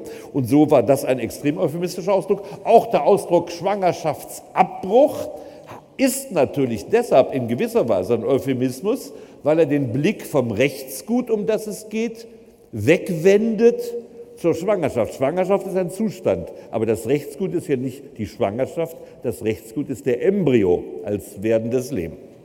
Gut, ich will darauf nicht so viel Gewicht geben, ich will nur mal Sie hinlenken, damit Sie auch, wie soll ich sagen, eine, eine Sensitivität entwickeln für Feinheiten der legislatorischen Formulierung, indem man es nicht mehr wie früher Abtreibung genannt hat, da sieht man es ganz brutal, nicht wahr, die Abtreibung. Nein, er nennt es jetzt Schwangerschaftsabbruch, das ist ein gefälligerer Ausdruck.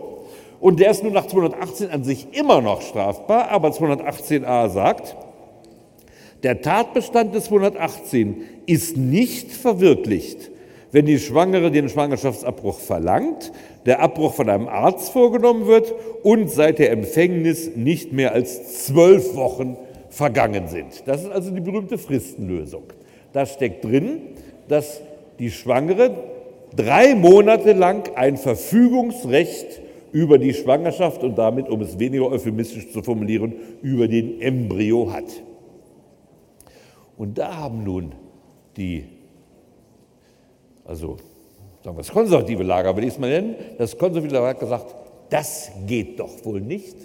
Der Embryo ist doch selbst ein Grundrechtssubjekt. Er ist nämlich durch Artikel 2 in seinem Recht auf Leben garantiert, denn Artikel 2 Grundgesetz gibt ja ein Recht auf Leben. So steht es ja drin, Artikel 2 Absatz 2. Jeder hat ein Recht auf Leben und da hat eine berühmte Entscheidung des Bundesverfassungsgerichts, Bundesverfassungsgerichtsentscheidungen, so kürzt man diese amtliche Sammlung ab, also Entscheidung des Bundesverfassungsgerichts in dieser Sammlung, Bundesverfassungsgericht 39, 1 folgende. Da hat das Bundesverfassungsgericht gesagt, ein Recht auf Leben schließt nach dem Sinn dieses Grundrechtsartikels den Embryo ein. Der Embryo hat also ein Recht auf Leben, das heißt, der Embryo hat ein Grundrecht, ins menschliche Leben zu treten. Der Embryo verwandelt sich zu einem Menschen, im Zivilrecht mit der Vollendung der Geburt, Paragraph 1 BGB, im Strafrecht sogar bereits mit dem Beginn der Geburt. Strafrechtlich gesehen haben wir an, interessanterweise einen anderen äh, Menschbegriff als den Begriff der natürlichen Person im Sinne des bürgerlichen Gesetzbuches. Bürgerlich-rechtlich sind sie erste Person mit der Vollendung der Geburt. Strafrechtlich sind sie Mensch mit dem Einsetzen der zur Geburt führenden Wehen und zwar der Eröffnungswehen bereits. Es gibt ja Eröffnungswehen und Presswehen, werden Sie meistens noch nichts mit zu tun gehabt haben, aber das ist eine ganz wichtige Unterscheidung. Und strafrechtlich gesehen ist in der Rechtsprechung entschieden, mit dem Einsetzen der Eröffnungswehen haben wir es nicht mehr mit einem Embryo zu tun, sondern schon mit einem Menschen. Ganz interessant, warum wird hier das Menschsein so vorverlagert? Zunächst mal biologisch, das ist ja keine biologische Aussage, das ist eine Definition über das Schutzobjekt, also über, den, über die Schutznorm.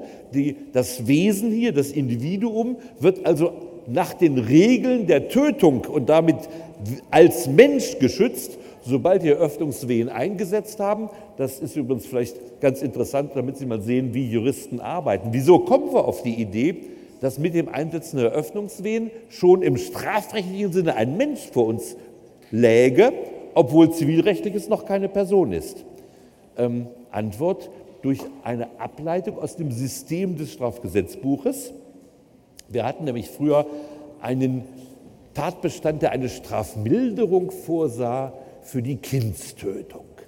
Und zwar die Kindstötung, da bezeichnete man die Tötung eines Kindes in, und zwar eines nicht-ehelichen Kindes, in oder gleich nach der Geburt. Die Tötung eines Kindes in der Geburt wurde in diesem alten Paragraphen 217 also als Tötung eines Menschen, aber mit milderer Strafe definiert und bestraft. Was war nebenbei die berühmteste Kindstötung der deutschen Literaturgeschichte? Das wissen Sie natürlich alle.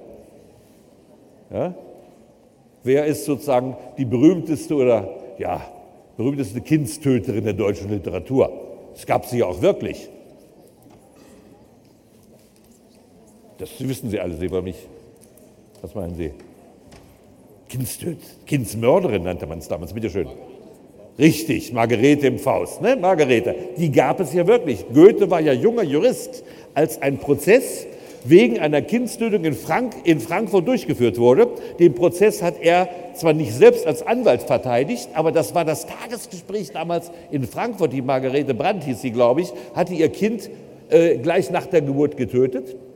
Damals war Kindsmord noch ein todeswürdiges Verbrechen und sie wurde hingerichtet. Und das war das Gesprächsstoff in ganz Frankfurt damals. Und Goethe hat damals in seinem Faust, und er hat ja gleich damals schon diesen sogenannten Urfaust geschrieben, hat er natürlich die, wie soll ich sagen, Kälte und Inhumanität der Gesellschaft bloßgestellt, die also, ähm, ihr lasst die Arme schuldig werden, dann überlasst ihr sie der Pein, nicht wahr? Also die Gesellschaft trägt doch wesentliche Schuld daran, weil sie die nicht-eheliche Mutterschaft so sehr diskriminiert und dann wird noch die Kindsmörderin, wie sie damals genannt wurde, hingerichtet. Also der Faust ist ja eine flammende Anklage. Wer ist denn schuld? Mephisto und Faust sind doch schuld an dass Gretchen schließlich zur Kindsmörderin wird. So, was ich übrigens bei der Gelegenheit aber gleich mal sagen möchte, um zu zeigen, dass zwischen Dichtern und Juristen doch ein großer mentaler Unterschied besteht. Später war Goethe ja Minister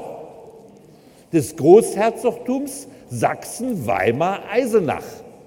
Und wie der Zufall es will, gab es wieder den Prozess wegen einer Kindsmörderin. Und der sächsische Großherzog Karl August, ein aufgeklärter Monarch, teilte seinen Räten mit, ich habe vor, sie vom Tod zu begnadigen, denn ich finde, das ist, man muss Rücksicht nehmen auf die schreckliche, ausweglose, äh, nervliche Situation einer äh, nicht ehelichen Mutter. Es sind ja zwei Dinge nebenbei, die die Privilegierung dann tragen. Einmal eben, dass sie vor der Alternative der Schande steht oder eben sich des Kindes zu entledigen. Und zweitens, das zweite als Milderungsgrund, der sogenannte geburtsbedingte Ausnahmezustand.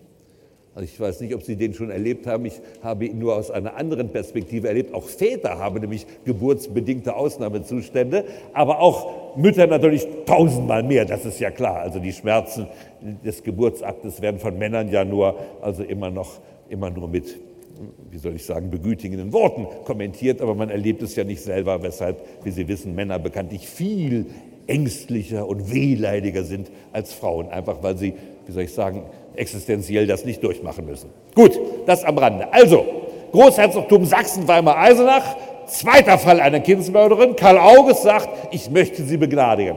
Minister Goethe schreibt ein 45-seitiges Aide-Memoir, wobei er dem Herzog nachweist, unzulässig, sie muss sterben.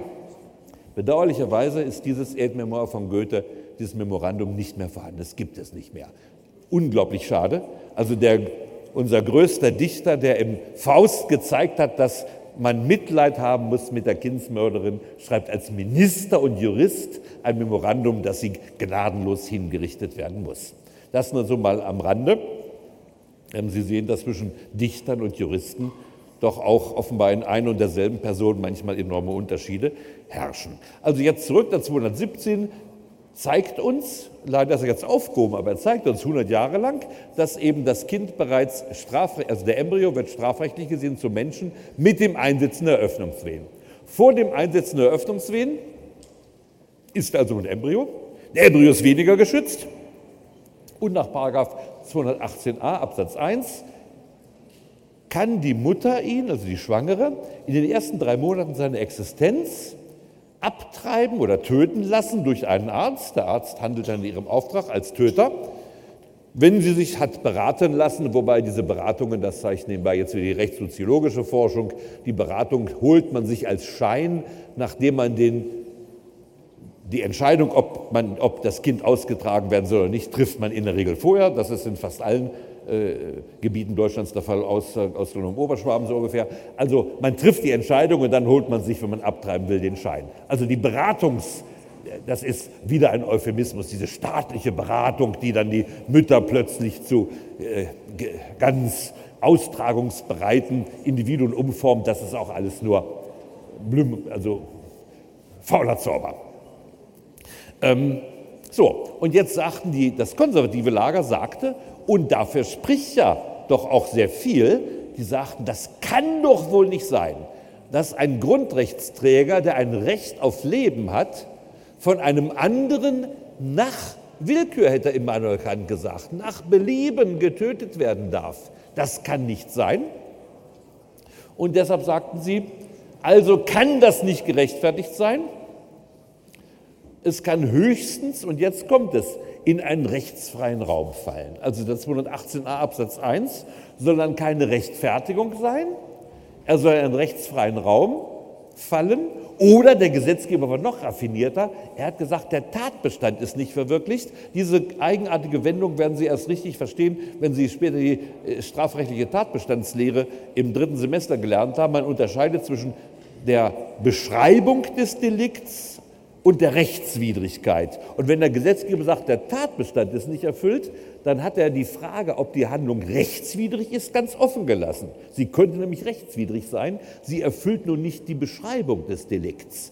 Also hat der Gesetzgeber ganz raffiniert sich aus der Frage herausgemogelt, hat gesagt, ja, ja, das soll ja rechtswidrig sein, äh, aber der Tatbestand ist eben nicht erfüllt und damit ist die Mutter nicht strafbar und auch der Arzt nicht, der in ihrem Auftrag die Abtötung vornimmt. So, und jetzt sehen Sie, was der Grundsatz der Widerspruchsfreiheit an rechtswissenschaftlicher Kraft hat. Wenn man der Lesart folgt, dass nur der Tatbestand nicht erfüllt sei, die Rechtswidrigkeit aber weiterhin gegeben sei, weil es nämlich Kraft der Garantie des Grundrechts doch nicht sein könne, dass jemand nach Willkür ein verfassungsrechtlich geschütztes Leben zerstört. Wenn das so wäre, dann würde ja der Arzt bei der Abtreibung zwar nicht tatbestandsmäßig handeln im Sinne des Paragraphen 218, er würde also dessen Beschreibung nicht erfüllen, er würde aber nach wie vor rechtswidrig handeln, weil er nämlich ein grundrechtlich geschütztes Leben zerstört. Und da haben wir nun freilich eine Vorschrift, was passiert, wenn jemand rechtswidrig Rechtsgüter zerstört. In Paragraph 32 des Strafgesetzbuchs steht drin, Notwehr liegt vor, wenn man sich gegenüber einem rechtswidrigen gegenwärtigen Angriff verteidigt. Und die Nothilfe sagt, der, die Regel über die Nothilfe, wenn man einen anderen gegenüber einem rechtswidrigen Angriff verteidigt, ist man durch Nothilfe gerechtfertigt.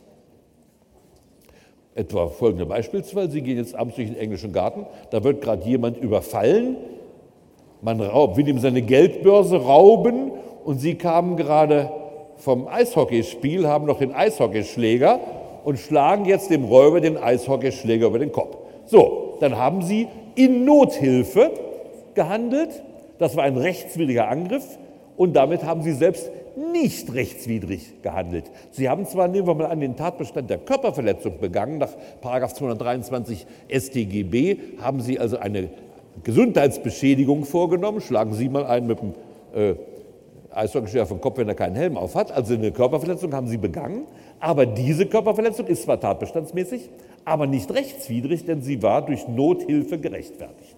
So, und jetzt wenden wir das mal an auf die These, dass der 218a Absatz 1 kein Rechtfertigungsgrund sei.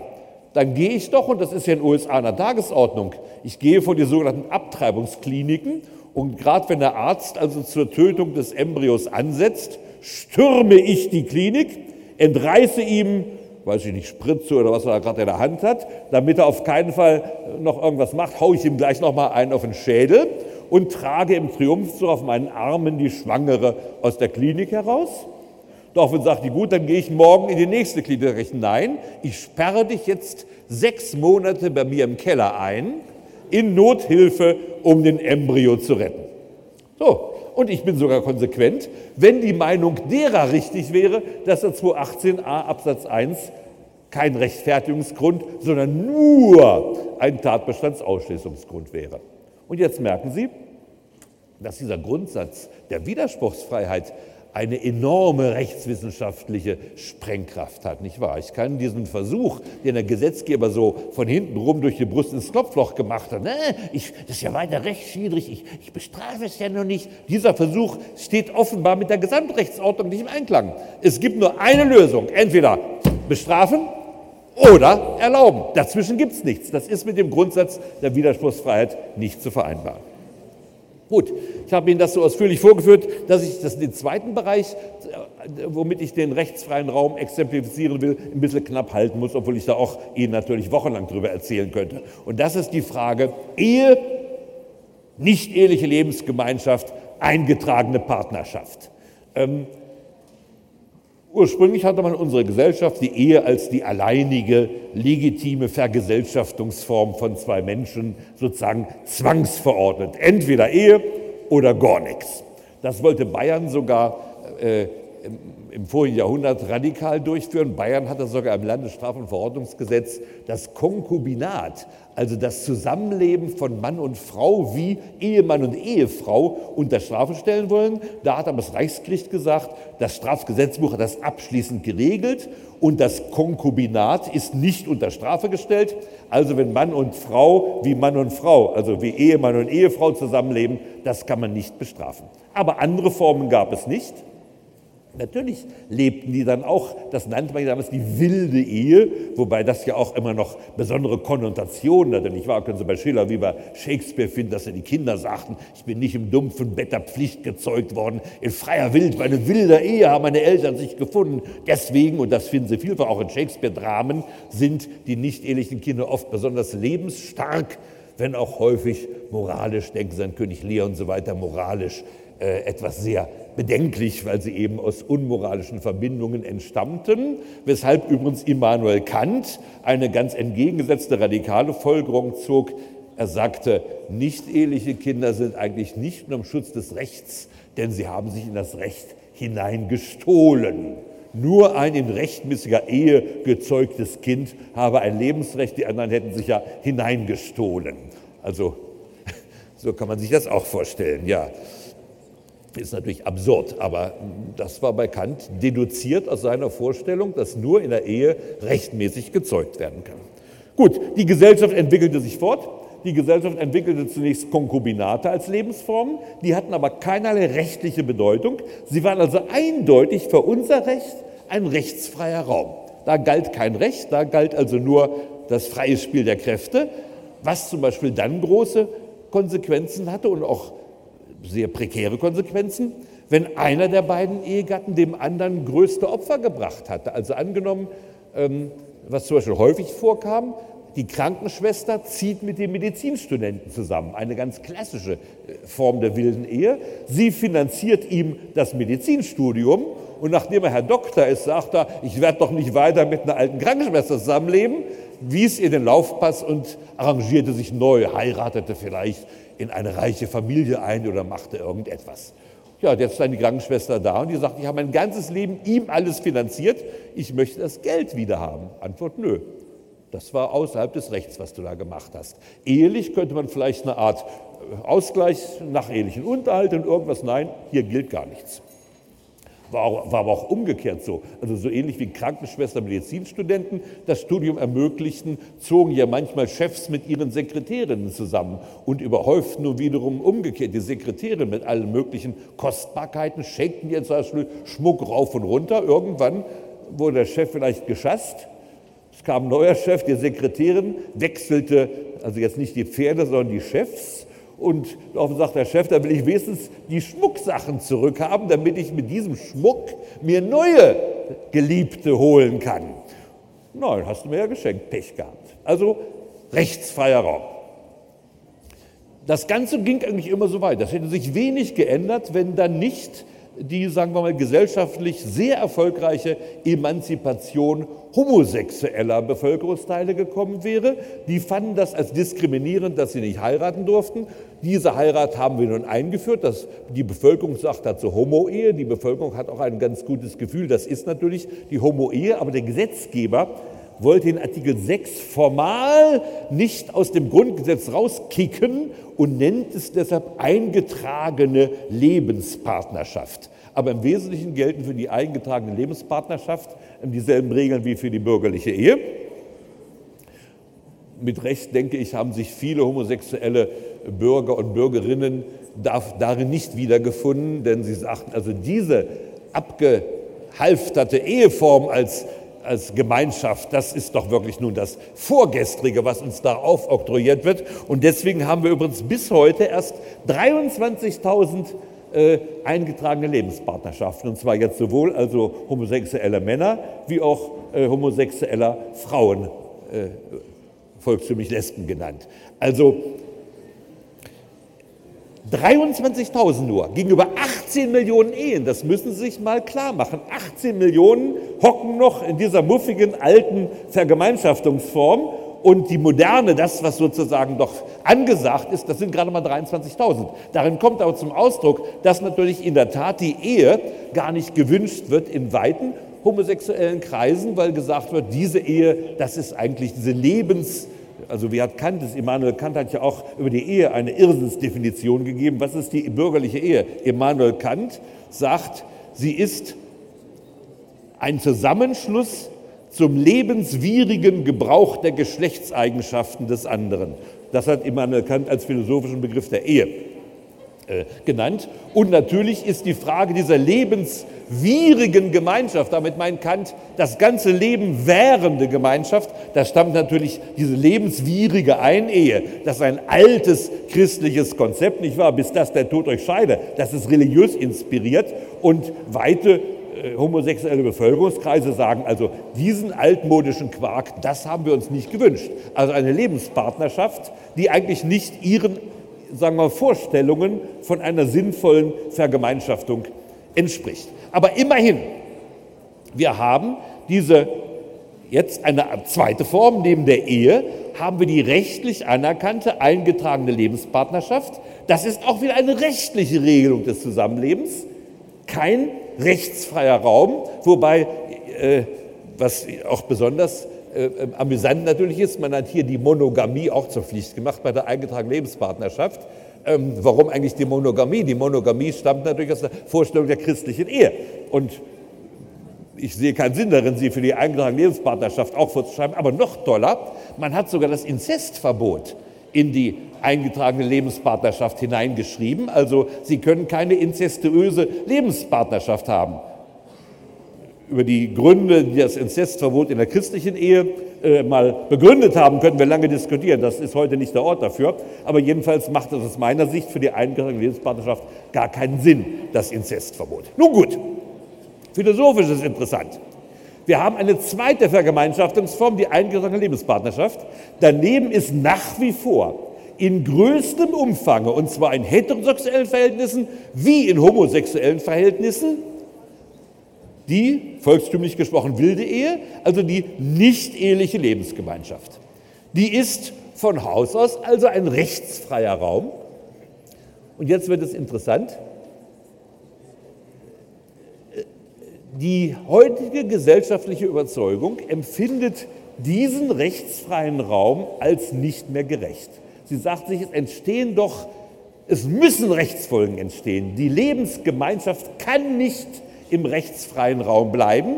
Sie muss irgendwelche Rechtsfolgen äußern und zwar aus der Natur der Sache heraus. Wenn Menschen Jahre eng zusammenleben, dann bedarf es rechtlicher Regeln, wenn die Sache zu Ende geht. Man kann das nicht in den rechtsfreien Raum verweisen. Dass der Gesetzgeber das getan hat, ist eine Fehlleistung. Und deswegen hat man jetzt auch in diesem ursprünglich rechtsfreien Raum, wie soll ich sagen, so wie in einem wie in einer Lösung, wo sich nach wie vor so nach und nach Kristalle bilden. Also es fängt an, ins Recht hinein zu kristallisieren. Und zwar hat der Gesetzgeber im Paragraph 536 beim Mietrecht schon eine Konzession gemacht. 536 BGB, Bürgerliches Gesetz, nee, nicht 566, 563. Also jetzt habe ich die, das schreibe ich sogar lieber an, 563 BGB. Da hat er Folgendes gesagt, im 563 BGB, Tod des, Miet, des Mieters, hat er gesagt, Eintrittsrecht, und zwar jetzt Absatz 2 Satz 4, es gibt ein Eintrittsrecht, und jetzt, wie es genannt wird, die, also die wilde Ehe, die wird folgendermaßen genannt, dasselbe, also das Eintrittsrecht, gilt für Personen, die mit dem Mieter einen auf Dauer angelegten gemeinsamen Haushalt führen. Einen auf Dauer angelegten gemeinsamen Haushalt führen. Ich würde sagen, das, was Sie als Studenten ja vielfach haben, eine Wohngemeinschaft, das kann nicht darunter subsumiert werden. Also nehmen wir an, Sie sind illegaler Untermieter, was hier sehr häufig ist. Jemand hat sich mal sagen, ähm, zwei Zimmer gemietet, aber Verbot der Untervermietung. Und jetzt nimmt er, weil er die zwei Zimmer nicht bezahlen kann, noch einen Studenten als, als also Mitbewohner auf. Das ist keine auf Dauer angelegter gemeinsamer Haushalt. Das gilt also für die nicht eheliche Lebensgemeinschaft und dann egal, ob homosexuell oder heterosexuell. Also hier hat der Gesetzgeber schon im Mietrecht eine Konsequenz gezogen. Hier haben wir sozusagen äh, wie so ein Kristall, was sich in der Flüssigkeit bildet. Das erste Kristall im Mietrecht hat plötzlich die nicht-eheliche Lebensgemeinschaft Rechtsfolgen. Die nächste hat jetzt der BGH in einer relativ neuen Entscheidung auch gezogen. BGH, BGH, NJW, Moment, 2008, 3277, 2008, 32, 77. Die NJW ist also die neue juristische Wochenschrift. Und da hat er Folgendes gesagt. Interessant ist übrigens, dass dieses Urteil trägt ein Aktenzeichen von 2005. Drei Jahre lang hat der BGH die Sache auf seinem äh, Bock, Aktenbock liegen gehabt, hat gesagt, oh, oh, oh, was machen wir denn nicht, ihr Lebenspartner? Geben wir jetzt Rechtsfolgen, geben wir ihr keine. Und nach drei Jahren, ich persönlich vermute, das müsste man jetzt rechtssoziologisch untersuchen, da hat es auch einen Wechsel bei den Richtern gegeben. Nach drei Jahren wird ja vielleicht der eine Richter mal pensioniert, ein anderer kommt rein, hat er Folgendes gesagt. Nach Beendigung einer nicht ehelichen Lebensgemeinschaft kommen wesentliche Beiträge eines Partners, mit denen ein Vermögenswert von erheblicher wirtschaftlicher Bedeutung, hier Wohnhaus, geschaffen wurde, dessen Alleineigentümer der andere Partner ist, Ansprüche aus ungerechtfertigter Bereicherung und nach den Grundsätzen über den Wegfall der Geschäftsgrundlage in Betracht, Aufgabe der früheren Rechtsprechung. Also seit 2008 erkennt der BGH an, dass man auf die nicht eheliche Lebensgemeinschaft Rechtsregeln anwenden muss. Zum Beispiel hier also nach der Auflösung hat man Ausgleichsansprüche und das werden Sie in einem Grundkurs BGB lernen, was das ist. Ungerechtfertigte Bereicherung, Wegfall der Geschäftsgrundlage. Man sieht förmlich sozusagen das äh, nicht-eheliche Ehebett, sozusagen das nicht-eheliche Bett als Geschäftsgrundlage dieser Partnerschaft. Das ist jetzt weggefallen und dann kommt eben ein Ausgleichsanspruch in Betracht, wenn jemand dem anderen entsprechende Leistungen erbracht hat. Gut. So viel also zum rechtsfreien Raum. Und Sie können hier sehr schön sehen, wie die Bedürfnisse einer Gesellschaft einfach die Verrechtlichung von bestimmten Verhältnissen erzwingen, wenn man sie nicht mehr rechtlich einfach ignorieren kann, weil es gegen sozusagen die Lebensbedürfnisse der Gesellschaft ist. Gut, damit haben wir den, das Kapitel Präskriptivität durchgenommen. Wir kommen jetzt, und das schaffen wir gerade noch, zu Nummer zwei in der Gliederung, die drei verschiedenen Typen Gewohnheitsrecht, Gesetzesrecht, Präjudizienrecht. Wir wissen jetzt, was Gesetzesrecht ist. Das ist ein Recht, wo die Normen explizit, die Sollenssätze werden explizit formuliert. Der, der sie formuliert, den nennt man Gesetzgeber, der formuliert also diese, diese generellen Sollenssätze, die Gesetze. Was der, wer der Gesetzgeber ist, das wechselt von Zeit zu Zeit. Das kann zum Beispiel über Jahrhunderte ein absoluter Monarch sein. Der Monarch gibt die Gesetze. Das kann ein Parlament sein. Formal ist es heute bei uns immer noch der Bundestag, aber Sie haben vielleicht schon mitbekommen, dass aus Brüssel Befehle kommen, die der Bundestag, wie ich mal formuliert habe, als Lakai von Brüssel zu erfüllen hat. Und die Brüsseler Normbefehle wurden zum Beispiel früher, das gibt es zum, Glück jetzt nicht mehr, vor Lissabon gab es jetzt die Institution des Rahmenbeschlusses. Dann trafen sich die Minister der Einzelstaaten und sie machten einen Rahmenbeschluss, den die Parlamente der Einzelstaaten dann in Gesetzesform zu gießen hatten. Natürlich, wer trifft die Entscheidung? Der, der den Befehl gibt oder der ihn ausführt? Natürlich ist der Befehlsgeber der eigentlich Entscheidende, der Befehlsausführer ist der verlängerte Arm oder, wie ich es natürlich auch leicht polemisch formuliert habe, ist der Lakai des anderen, nicht wahr? Ich sitze da und sage, jetzt möchte ich gerne Hummersuppe haben und befehle meinem Lakai, bring mir eine Hummersuppe. Dann bin ich doch verantwortlich für die Hummersuppe und nicht er. Also das war klar. Hier war der Gesetzgeber in der Sache völlig entmachtet und ein Ministerkomitee gab Gesetze. Wenn sowas im, im Osten, in Russland gemacht wird oder in China, dann ist die Schreierei groß, was das für totalitäre Staaten sind. Wenn man in Europa sowas erlebt, sagt man, ja, das ist die Mehrebenen-Demokratie Europas. Na gut, also das nur am Rande, was ich damit sagen wollte.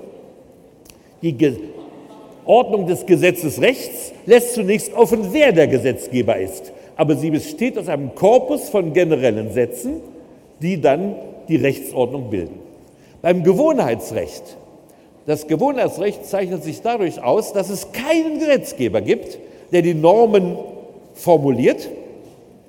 Also fünf Minuten müssen wir jetzt noch zuhören, danach können Sie ja zum lustigen Teil des Tages übergehen. Es gibt keinen Gesetzgeber, man verhält sich eben so, wie man sich immer schon verhalten hat, nach dem guten alten Herkommen. Es liegt auf der Hand, dass es für archaische Gesellschaften, die sich überhaupt nicht verändern, da verhält man sich so, wie sich die Vorfahren verhalten haben. Über viele Epochen der Menschheitsgeschichte lebten die Menschen nach Gewohnheitsrecht, ebenso wie ihre Vorfahren gelebt haben. Deshalb waren damals auch die Ältesten so wichtig.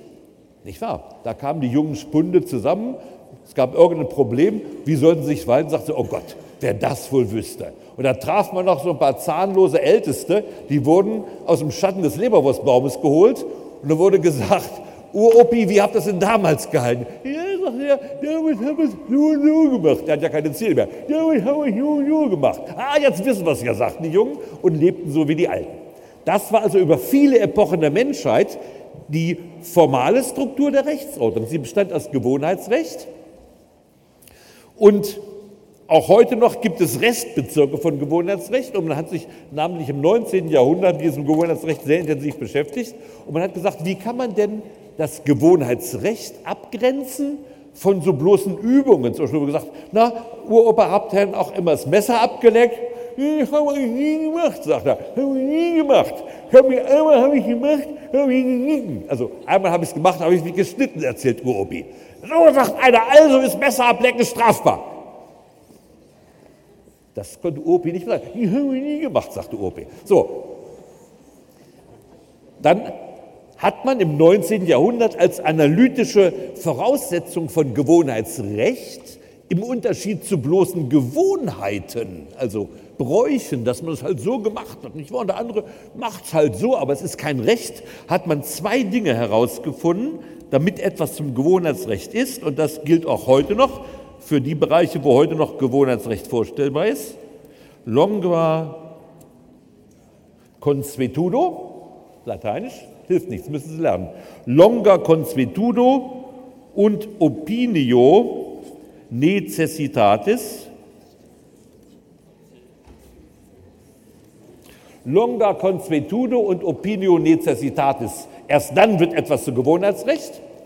Longa consuetudo heißt, das muss lange geübt werden. Also das muss wirklich, da muss OOB rankommen. Wenn man nur einen etwas älteren Bengel fragt und sagt, sag mal, was habt ihr sich letztes Jahr gemacht? Sagt er, ja, haben wir so und so gemacht. Das reicht nicht aus. Longa consuetudo, das muss eine lange Tradition haben. Necessitatis von necessitas, Genitiv von necessitas, die Notwendigkeit.